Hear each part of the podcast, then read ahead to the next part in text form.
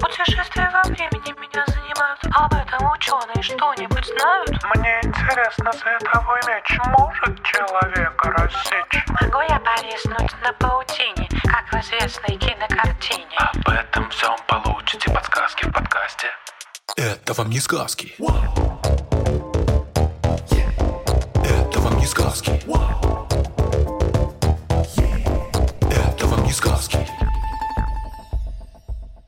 Всем привет! Это подкаст «Это вам не сказки». Я Тата Зарубина. Привет-привет! Да, это подкаст «Это вам не сказки». Я, кстати говоря, Степа Кальтеевский. В этом подкасте мы разбираем разнообразные сказки, мифы. Два раза игру даже проверили. На прочность. И сегодняшний вопрос у нас поступил от Алисы, 13 лет. И звучит он так.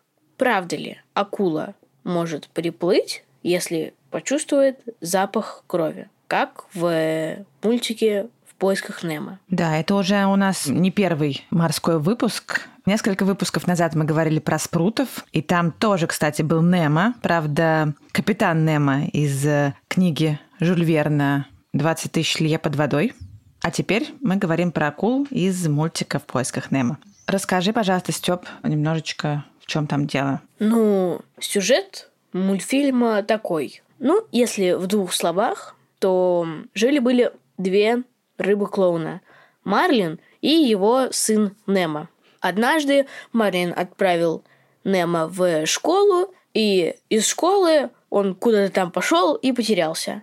Далее его папа встретился с рыбкой по имени Дори, и они с ней отправились в путешествие искать Немо. Конечно же, во время этого путешествия они встретили много разных морских существ, у них было много приключений, порой, кстати говоря, не слишком приятных. И одним из этих приключений была встреча с акулами-вегетарианцами. Они пригласили их к себе на корабль, в котором они жили. Там что-то произошло, и Дори поранила нос. Из этого носа потекла кровь, и акулы сошли с ума и чуть их не съели. Заехал.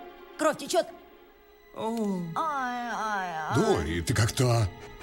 О, о, как это чудно! Интервенция! Кусочек! Держи себя! Дружище! Рыба-друзья, не еда! Еда! Но там мультик на несколько часов, поэтому нет, они их не съели. Это радует. Давай быстренько обсудим, кто такие вообще акулы и чем они отличаются от других рыб, например, от Немо и Дори. Акулы вообще ужасно древние создания, и их предки появились примерно 400 миллионов лет назад. Это значит, что они больше, чем на 100 миллионов лет старше динозавров. И тогда они довольно быстро завоевали какое-то главенство в морях древних, потому что они сделали ставку на скорость и маневренность. И, в общем, тогда достойных конкурентов им не было. С тех пор утекло много воды.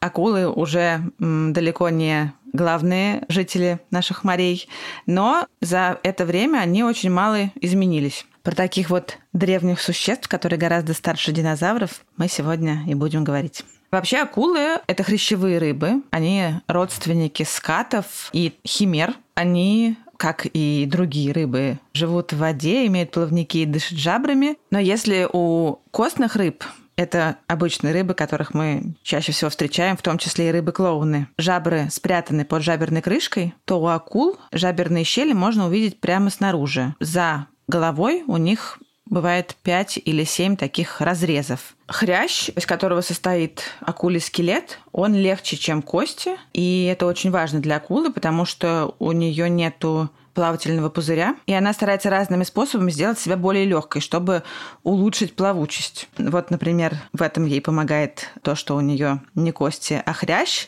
а еще у акул огромная жирная печень.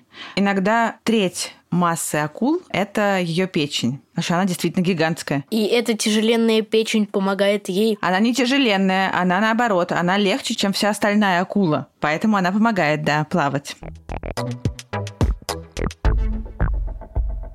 Да, ты вот сейчас рассказываешь, да, какие акулы крутые классные. Я не отрицаю, но кажется, что у них есть одна очень неприятная особенность. Чтобы дышать, им обязательно нужно плавать. Поэтому им нельзя отдыхать, спать и так далее. Это правда? Ну, это отчасти правда. Смотри, акулы, как и другие морские жители, они берут кислород из морской воды. Кислород, который растворен в воде. При этом вода должна проходить через их жабры. У акул, как мы помним, есть 5-7 жаберных щелей, а еще у некоторых из них есть маленькие дыхальца, которые находятся сразу за глазом, и они помогают акуле набирать воду во время дыхания. То есть получается, что часть воды во время дыхания дыхание заходит в глотку акул через рот, а часть через дыхальце. Дыхальца очень важны донным акулам, но у активно плавающих акул дыхальца часто исчезают. Большинство акул умеют прокачивать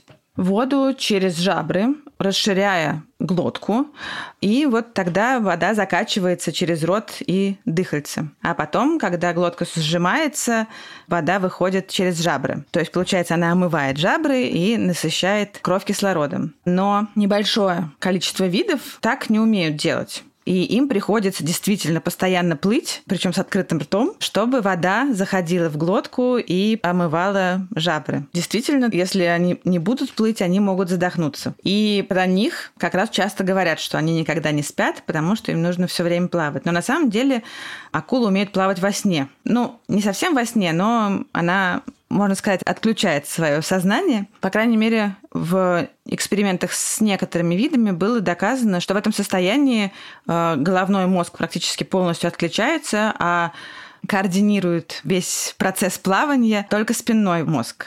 Э, Еще считается, что некоторые акулы могут спать как дельфины, отключая по очереди полушария головного мозга. И это дает им возможность оставаться в сознании, но при этом давать мозгу возможность отдохнуть. Весьма круто. Да, ты вот сейчас рассказала про то, что акулам некоторым нужно двигаться, чтобы дышать, некоторым нет. Но все-таки, возвращаясь к вопросу про кровь, они могут почувствовать ее с каких-то больших расстояний? Или это миф? Мне кажется, что это не миф. Где-то я это слышал. Слушай, но это не совсем миф. Акулы действительно имеют очень хорошее обоняние. Но вообще-то обнаруживать добычу акулам помогает очень много разных чувств, и они используют их в разное время и на разных расстояниях. И самые дальнобойные органы чувств – это органы слуха. Поскольку мы с тобой уже совсем недавно говорили, что звуки в воде могут распространяться на очень большие расстояния. И именно звук – это очень важный сигнал для акулы, который помогает ей а, обнаружить добычу и начать двигаться в ее сторону. То есть, чтобы на тебя не напала акула, ты должен не истекать кровью, а тихо двигаться? Ну, я уже сказала, что у акул есть много разных способов заметить добычу. Обоняние тоже очень важное. Просто оно работает на немножко меньших расстояниях чем слух. Но при этом запахи они чувствуют тоже издалека.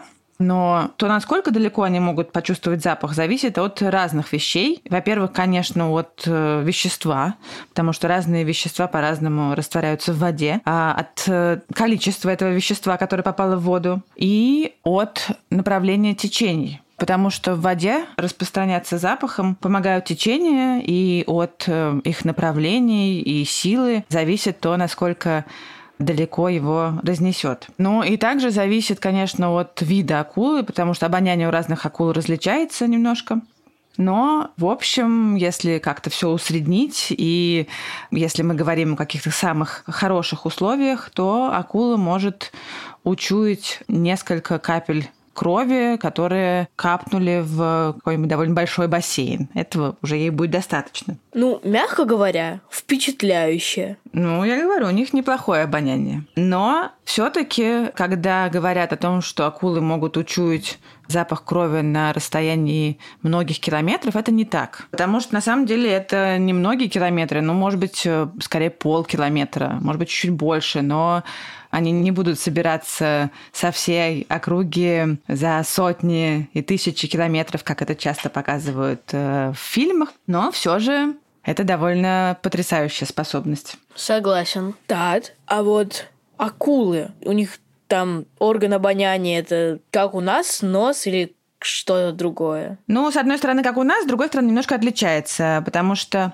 у них э, есть две ноздри, которые находятся на нижней стороне морды, но они не могут ими дышать. Они не сквозные, как у нас, и не ведут э, потом в органы дыхания, а такие замкнутые мешочки, в которых сидят чувствительные клетки, задача которых постоянно делать анализ воды. И, кстати, поскольку обоняние очень важно для акул, у них еще огромная часть мозга отдана под анализ запахов. А еще интересно, что ноздри акул э, работают примерно так же, как наши уши, независимо. И благодаря этому, точно так же, как мы можем обнаруживать, с какой стороны доносится звук, да, потому что в одно ухо он приходит немножко раньше, чем в другое, так и акулы могут понять, э, с какой стороны приходит к ним запах, потому что в одну ноздрю он попадает раньше, чем в другую. Мы так не умеем. Неплохо, мягко говоря. Но на самом деле в любом случае на это требуется время, потому что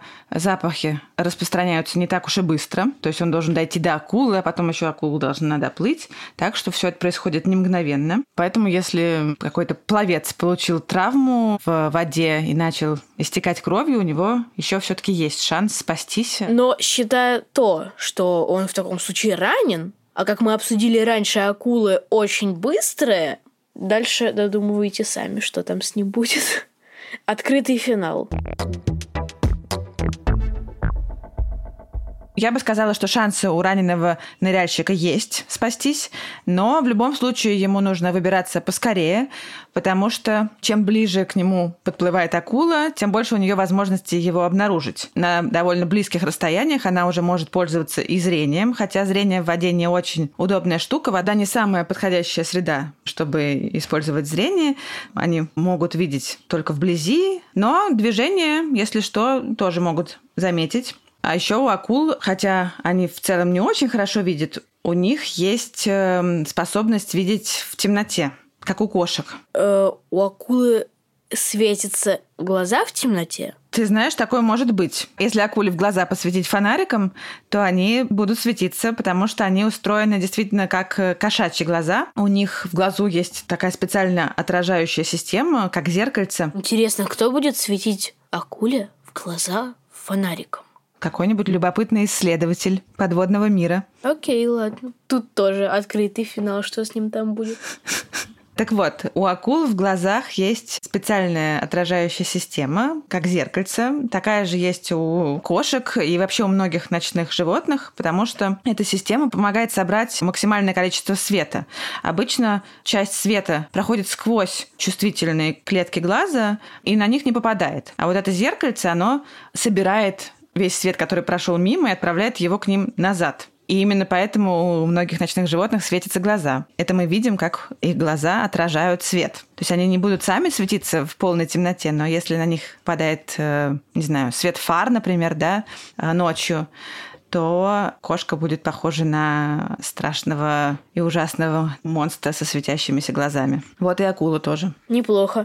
Мало того, что быстрая, мало того, что все почти ее боятся, так у нее еще и глаза будут светиться. Еще у акул есть органы боковой линии. Про это мы тоже говорили в выпуске про слух. Это такие э, датчики, которые воспринимают колебания воды и сообщают акуле или какой-нибудь другой рыбе, они есть не только у акул, о том, что происходит рядом с ними.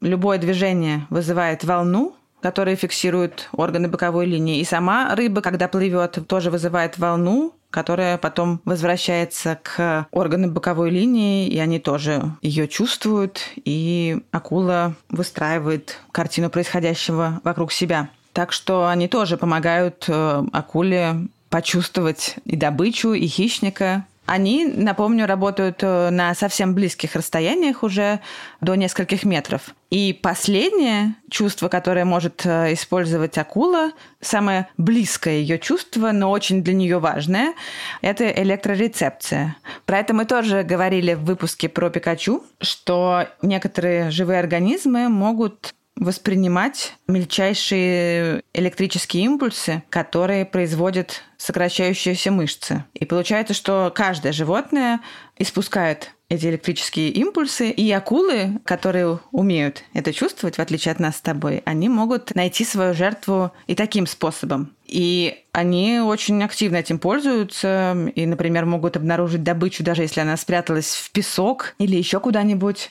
Электрическое чувство акулы используют как правило, непосредственно уже перед нападением, потому что оно работает только на совсем маленьких расстояниях. А, органы, которые ответственны за электрорецепцию, сидят у акул в таких крошечных ямках, которые расположены в основном на морде. И вообще акулы самые крутые в этом деле. Э, у них э, самая сильная чувствительность э, к электричеству среди всех животных. Тат, ты вот сейчас долго объясняла про все эти крутые органы чувств, которые помогают акуле охотиться электрорецепторы, хороший нюх. И все это ей нужно, чтобы находить добычу, ну и иногда прятаться от врагов.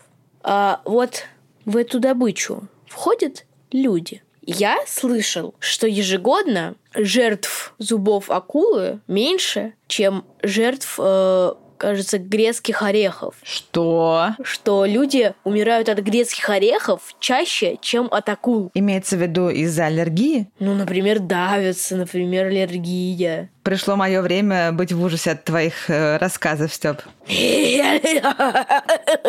По крайней мере, уверена, что коровы нападают людей гораздо чаще, чем на них нападают акулы. Действительно... На коров? На людей. Господи.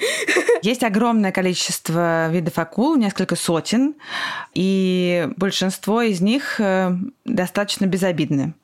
А, но есть четыре вида, которые могут действительно причинить человеку вред. Это тигровая акула, бычья акула, длиннокрылая акула. И самый известный, конечно, вид э, и самый опасный – это большие белые акулы. Именно их, мне кажется, показывают в абсолютном большинстве всяких страшных фильмов про то, как акулы нападают на людей. Но это в любом случае происходит нечасто. Я читала статистику, что в год во всем мире происходит около 100 нападений акул на людей, и большинство из них не заканчиваются чем-то очень плохим но за год акулы убивают четырех или пятерых людей. Все равно это ужасно. Ну, безусловно. На самом деле никто точно не знает, почему акулы нападают на людей. Скорее всего, это происходит, если акулы очень голодные или если они защищают свою территорию. Но чаще всего говорят о том, что это происходит по ошибке, когда акулы принимают человека за какую-то свою обычную добычу. То есть людей все-таки акулы едят крайне редко, но обычно они плотоядные. А бывают ли акулы вегетарианцы? Как они, сами акулы, говорили в мультфильме. А они там действительно ели травку? Ну, не совсем. Они пытались съесть Дори, а на травке даже намека там, кажется, не было. В общем, акулы в основном действительно плотоядные, и большинство акул питаются мелкой рыбой, беспозвоночными, хотя есть такие, которые питаются планктоном. И к таким безобидным акулам относятся, например, самые большие в мире акулы. Китовая. Это китовая и гигантская акула. А, они могут весить... Говорящее название. Да-да-да. Они могут весить по несколько тонн, а, но при этом совершенно никому, кроме планктона, не угрожают. Китовые акулы, кстати, не только самые большие акулы, но и самые большие рыбы вообще. И самый большой из когда-либо измеренных экземпляров китовой акулы а, был длиной больше 18 метров. Это сколько? Это 10 меня или больше? Больше, да, боюсь. Господи, я только сейчас понял, какие это ужасные размеры. Мне кажется, это примерно размером с мой дом. Сколько у тебя этажей в доме? Девять. Ну, наверное, твой дом немножко повыше. Не, ну это, конечно, ужас. Но, слава богу, это акулина, как это назвать, такое существо. Слава богу, она не ест людей. Потому что если бы она ела людей, опять же, открытый финал. Да, в этом смысле нам действительно повезло. Гигантские акулы, как ни странно, бывают обычно немножко поменьше и могут вырастать до 14 метров. А есть еще один э, известный вид акул, который питается планктоном. Это большеротая акула тоже говорящее название, мне кажется. А ее открыли достаточно недавно, всего 45 лет назад. Ничего себе недавно. Ну, меня каждый раз удивляет, что люди жили на одной планете с таким крупным существом и ничего про него не знали. И узнали только в 1970 каком-то году. Ну, вообще-то, как э, многие знают, изучено всего лишь 5% океана, так что не особо-то это и сильно удивительно. Ну, может быть. Я думаю, что то, что люди так долго они ничего не знали, объясняется довольно просто, потому что она живет на больших глубинах, и там она плавает обычно с широко раскрытой пастью, периодически закрывая рот, чтобы проглотить то, что в эту пасть набралось. И еще интересно, что рот больше ротах акул, он имеет такую яркую серебристую окантовку, и, вероятно, она может светиться, чтобы привлекать туда еще больше рачков и кормить свою хозяйку. Тат, угу. вот твое мнение, какая самая крутая вообще акула из всех акул? Всем акулам акула. Но мне очень нравятся гренландские полярные акулы. Они живут в холодных водах и питаются тюленями, какой-то крупной рыбой, но могут поймать и всяких крупных, совершенно не морских млекопитающих, которые случайно оказались в воде. В том числе, если мимо проплывает какой-нибудь северный олень или белый медведь, их останки находили в животе у гренландских акул. При этом гренландские акулы ужасно медлительные. Они плавают обычно со скоростью где-то полтора километра в час. А если очень разгонятся, то могут преодолеть за час где-нибудь два с половиной километра. И... То есть э, самая быстрая скорость этой акулы медленней обычной самой скорости человека? Да, и не только человека, медленнее и обычной скорости тюленя, на которых они охотятся. И очень долго никто не мог понять, как же это а, им так удается. И потом выяснилось, что они нападают на спящих тюленей. Какой ужас. Такие коварные существа. Да, но эти акулы потрясающие долгожители. Акулы вообще живут долго, то есть сто лет для них нормально. Но вот гренландские акулы просто самый долгоживущий вид среди позвоночных. И средняя продолжительность жизни гренландских акул – это порядка 270 лет. Но бывает что они доживают и до 400 лет, а некоторые говорят и о каких-то еще больших числах. В общем, они сколько, крутые. Сколько? Ну вот представь, ты выловил рыбку из моря, а она помнит Наполеона. Ну, вряд ли она Наполеона лично помнит. Это вряд ли. Возможно, это бы изменило бы ход истории, если бы она бы лично встретилась с Наполеоном. Ну, для изменения хода истории надо было бы, чтобы этот Наполеон был спящим рядом с тюленями. Что верно, то верно.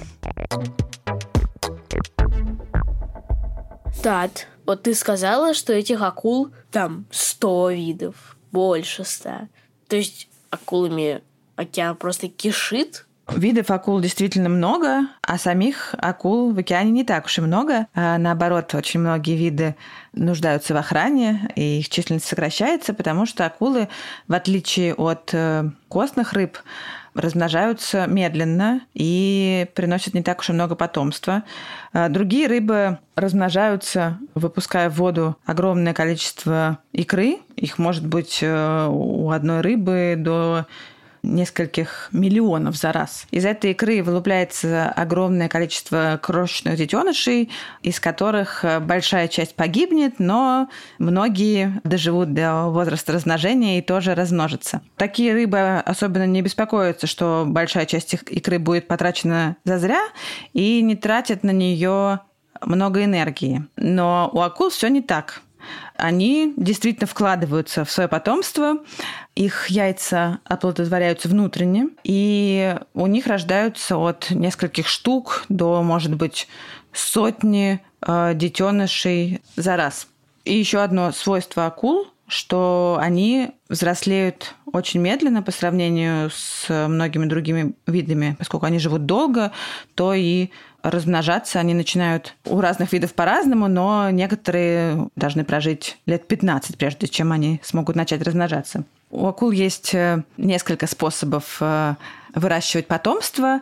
А некоторые виды откладывают яйца, а некоторые рождают живых детенышей, как э, млекопитающие. Но большинство поступают очень хитро, они используют смесь этих двух способов, когда яйца развиваются внутри самки. И из этих яиц там же внутри вылупляются детеныши, и потом, как и при живорождении, вылезают наружу уже самостоятельными. Да, вот когда они родились, у них происходит все так же, как у рыб, то есть мама акулы их просто бросает а, или же она их защищает, вскармливает и так далее. У акул все происходит так же, как у других рыб, и они не заботятся о своих детенышах. Хотя акулы стараются сделать так, чтобы новорожденные детеныши оказались лучше защищены. Например, они откладывают яйца или приплывают их рожать в какие-то э, места, где меньше вероятности встретить хищников, в первую очередь других акул, э, в разные мелководья или какие-то заливы,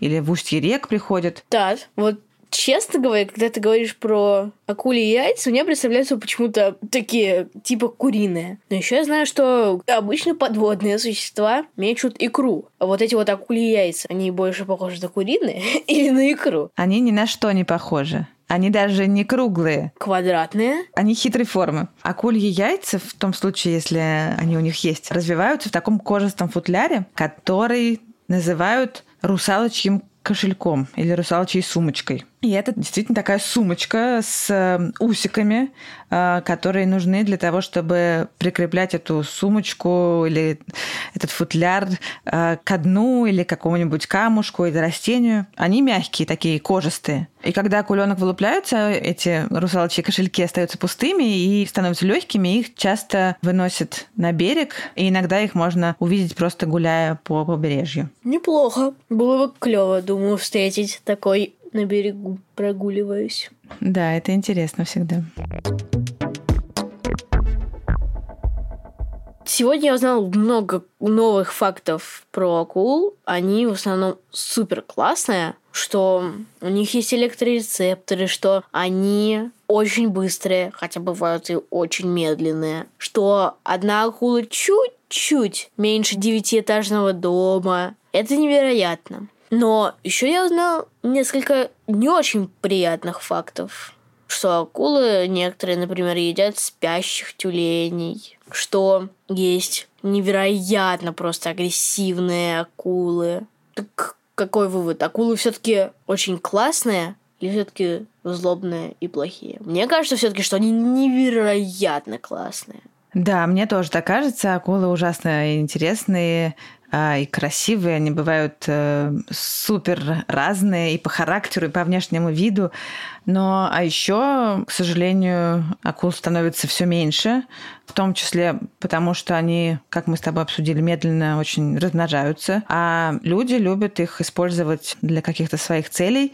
И, например, в Китае есть такое традиционное блюдо суп из акульих плавников, но, в общем, по разным причинам э, акул становится все меньше. Многие виды охраняются, но тоже это какая-то непростая вещь, потому что есть э, страны, в которых как раз традиционно используют акул в пищу, они с этим не согласны. Но, как и любые другие существа, акулы очень важны для поддержание баланса в морском мире. И если их станет мало, то вся экосистема нарушится. И это будет очень плохо. Ужас. Ну, будем надеяться, что с акулами так не произойдет. Ну что ж, получается, надо подводить итоги. Выяснилось, что миф оправдан, что акулы правда хорошо чуют кровь, но это отнюдь их не единственный способ искать добычу. И еще вывод, что акулы очень классные.